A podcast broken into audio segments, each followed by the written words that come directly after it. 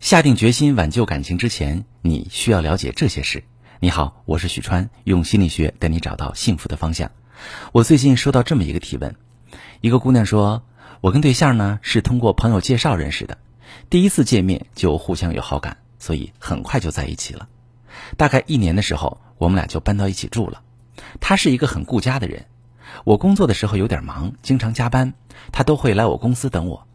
有时候等的久了，他也不会抱怨。”开车的时候还会握着我的手。最近我接手了一个新的项目，加班特别多，他等我也就越来越久。我们俩也没什么单独相处的机会。一开始他还主动跟我聊天，后来他话越来越少，我也没太在意。有一天他接我下班时，我一路都在接同事的电话。他当时有点不高兴，跟我说：“有什么事儿不能上班解决吗？”我觉得他有点生气，就哄他一路。他当时没说什么。结果第二天就跟我提分手，说我们不合适。我也有追问他，他也没有多解释。我想了很久，一定是前一天我一直在路上接电话冷落他了，我就又跑去跟他道歉，但他还是坚持说我们不合适。我就不懂了，就这么一件小事，他就要跟我分手。老师，您说我该怎么办？好，这位姑娘，我能看到你有去思考为什么男友跟你提分手这件事儿，并且把他提分手跟前一天态度上的变化联系了起来，并且呢，把一直接电话作为他提分手的导火索。这个思路很好，说明你在反思。但是你的思路到这儿停了，没有再延伸下去。我们来看一看为什么你男友会提分手，这是你首先需要弄明白的问题。当说起分手原因，很多人给出的答案是我们吵架了，我们冷战了。他出轨了，比如你们的事，因为一件很小的事儿，但是这些并不是分手的原因，这些只是分手前发生的事儿。你需要想一想，为什么会发生这件事儿？导致你们分手的事儿，并不是偶然凭空发生的。这件事的发生与你们平时的相处情况、交流习惯息息相关。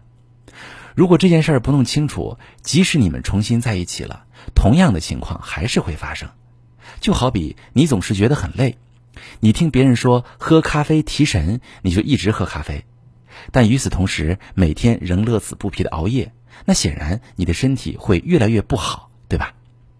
从你的描述来看，你男友呢是一个很重感情、甜蜜度和相处质量的人，并且他还懂得主动付出。因为你的工作忙，他会主动接你下班，会主动创造互动的机会。但是与此相对的，你对他的关注呢？